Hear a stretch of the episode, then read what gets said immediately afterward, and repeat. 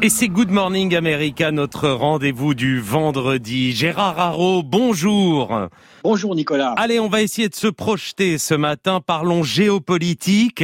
Dites-nous, Gérard, passer de Trump à Biden, qu'est-ce que ça changera Qu'est-ce que ça changerait dans les relations internationales? Je crois, Nicolas, qu'on peut le résumer en une expression, le retour à la normale après un président imprévisible qui prenait des décisions sans consulter ni informer les pays, même s'ils étaient directement concernés, qui ne croyait ni aux alliances ni aux valeurs démocratiques et qui ignorait dialogue et négociation.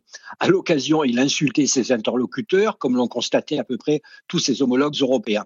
Avec Biden, les différences euro-atlantiques, qui sont inévitables et légitimes, ne disparaîtront pas mais nous pouvons espérer que les deux parties essaieront de les résoudre à l'amiable pour éviter la confrontation qui était la solution unique de Trump.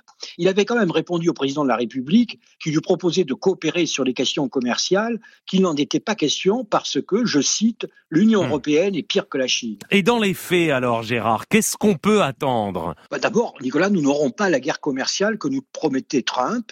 Ensuite, Biden a annoncé que dès sa prise de fonction, les États-Unis réintégreraient l'accord de Paris sur la lutte contre le changement climatique et l'Organisation mondiale de la santé.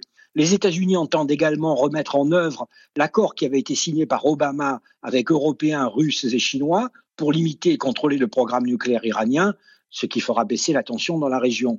Téhéran, qui en était sorti après que Trump l'eut dénoncé, s'est déjà dit prêt à y revenir donc des signaux tangibles hmm. d'une volonté de retour au système multilatéral pour la gestion des crises. Et dans ce contexte, ce nouveau contexte euh, post-Trump, quelle place, quel rôle pour l'Europe?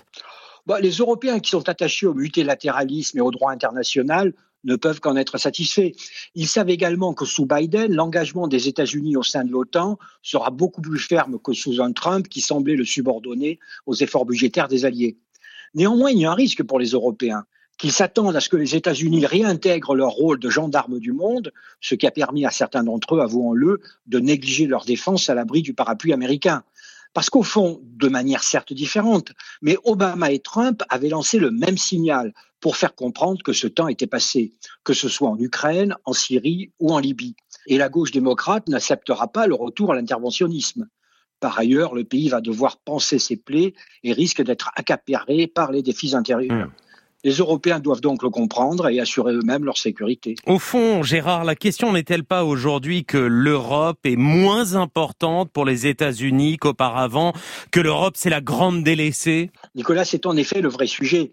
Les relations internationales seront structurées dans les décennies qui viennent par la rivalité sino-américaine.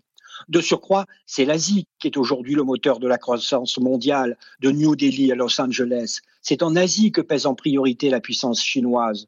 Rien de surprenant que les États-Unis ne se tournent donc vers l'Est.